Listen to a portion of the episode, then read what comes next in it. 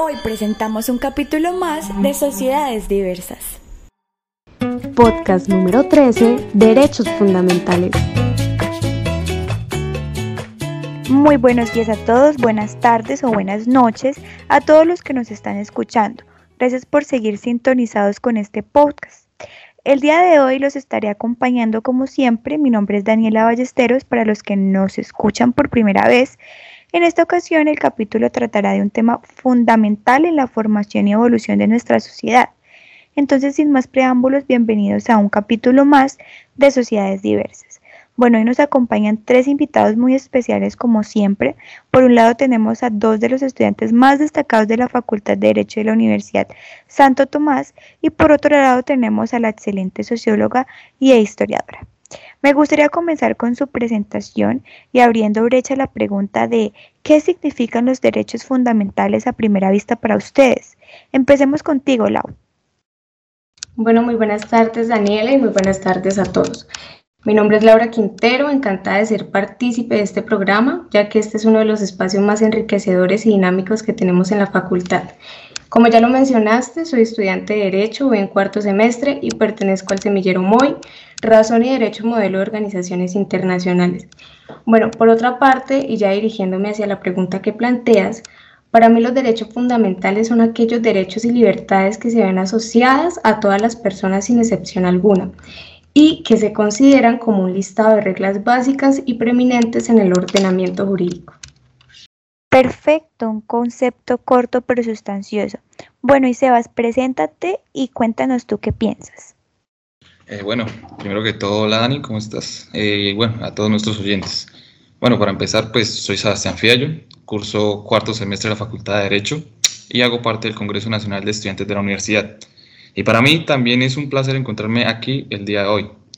Bueno, pues como sabemos, este ámbito nos permite charlar un modo más librado y sentirnos cómodos a la hora de expresar nuestras ideas. Ahora bien, respondiendo a tu pregunta, comparto la idea aunque desde mi perspectiva le agregaría que estos tienen la tarea de dignificar la vida del ser humano dentro de una sociedad expuesta a abusos. Es por eso que la normativa de cada estado desea adoptar los mismos con fines de garantizar libertades que posee toda persona solo por hecho de serlo. Excelentes opiniones, chicos. Ahora sí vamos con la presentación de nuestra historiadora, ya que ella es un poco más experta en el tema. Gracias, Daniela, por la invitación. Contenta de acompañarlos en este capítulo. Mi nombre es Laura Arciniega, soy historiadora y socióloga egresada de la Universidad Nacional Actualmente soy docente de la misma y ocasionalmente intervengo en los simposios que me convoca la Universidad Santo Tomás. En primer momento, yo podría decir que los derechos humanos, además de facultades, son instituciones que se preocupan por incluir a toda persona por el simple hecho de su condición humana. Además, Daniela y chicos, les cuento que esto no excluye a ninguna persona, ya que ser garante de una vida humana no tiene etnia, color, sexo, idioma, religión opinión o cualquier otra condición. Viendo así entonces que, como decía Laura y Sebastián anteriormente, estos son inherentes a toda persona por el simple hecho de existir.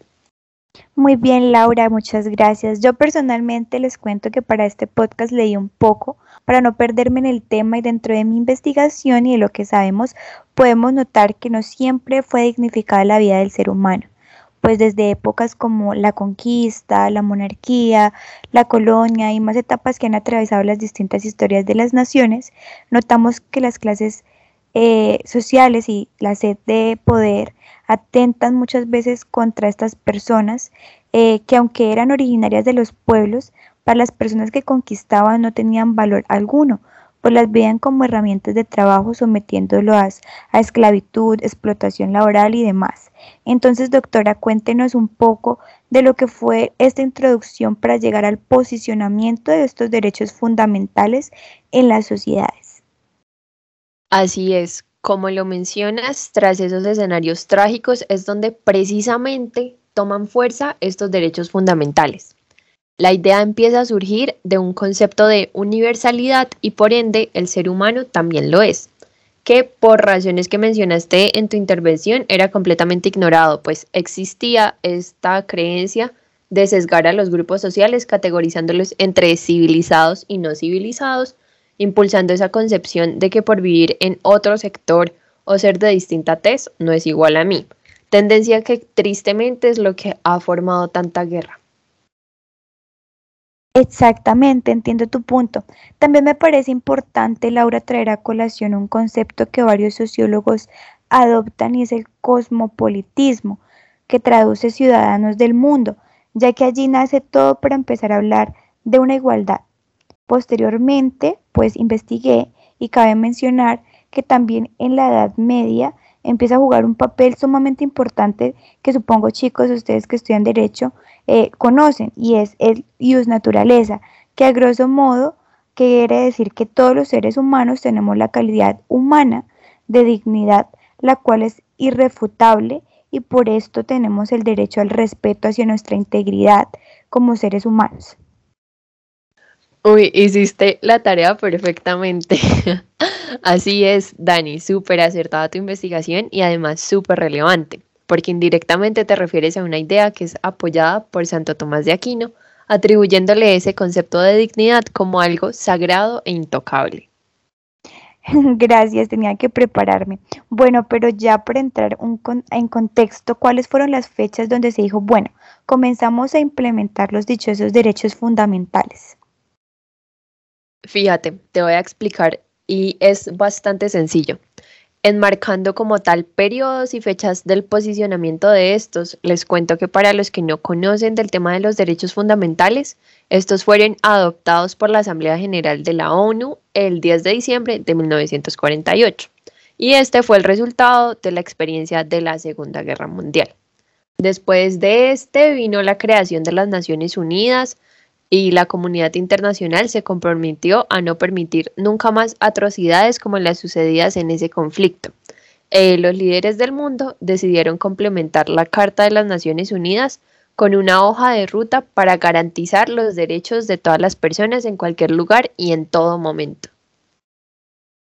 Bueno, con esta respuesta finalizamos el primer momento y le damos paso a este segundo, eh, recordándoles que anteriormente en nuestras redes sociales arroba sociedad diversa se dejó una caja de preguntas para que nuestros internautas interactúen con nuestros invitados. Así que producción se encargará de elegir sus dudas más frecuentes respecto al tema.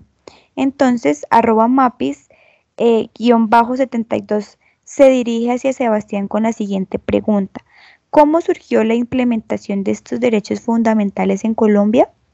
Eh, bueno, gracias María Paula por la pregunta. Bueno, te cuento. La historia de Colombia se puede empezar a contar a través de sus múltiples cambios constitucionales, pues ha habido ocho constituciones para llegar al que, el que tenemos hoy en día, sin contar las numerosas reformas que ha tenido.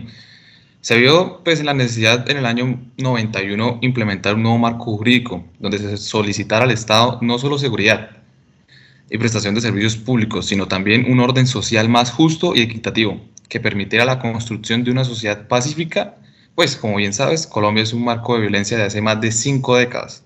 Entonces, para resumirte todo, con la Constitución de 1991 empieza a regir en Colombia un Estado social de derecho, que se preocupa por la dignidad y el progreso de los colombianos, basado en el respeto, la igualdad y la inclusión.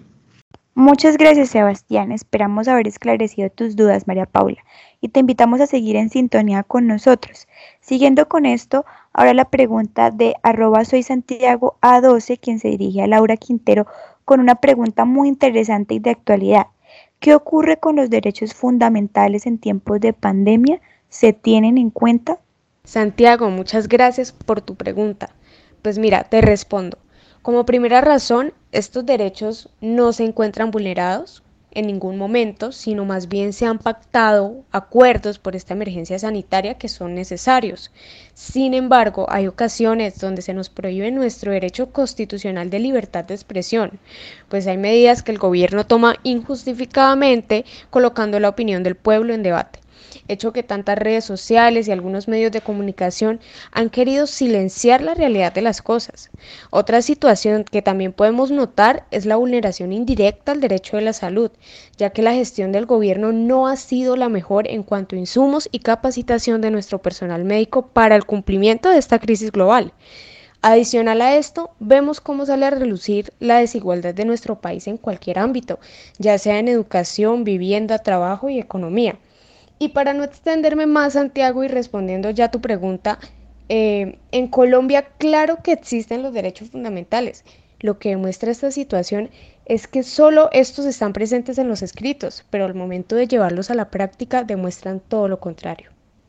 Así es, Laura, qué buena manera de concluir nuestro capítulo.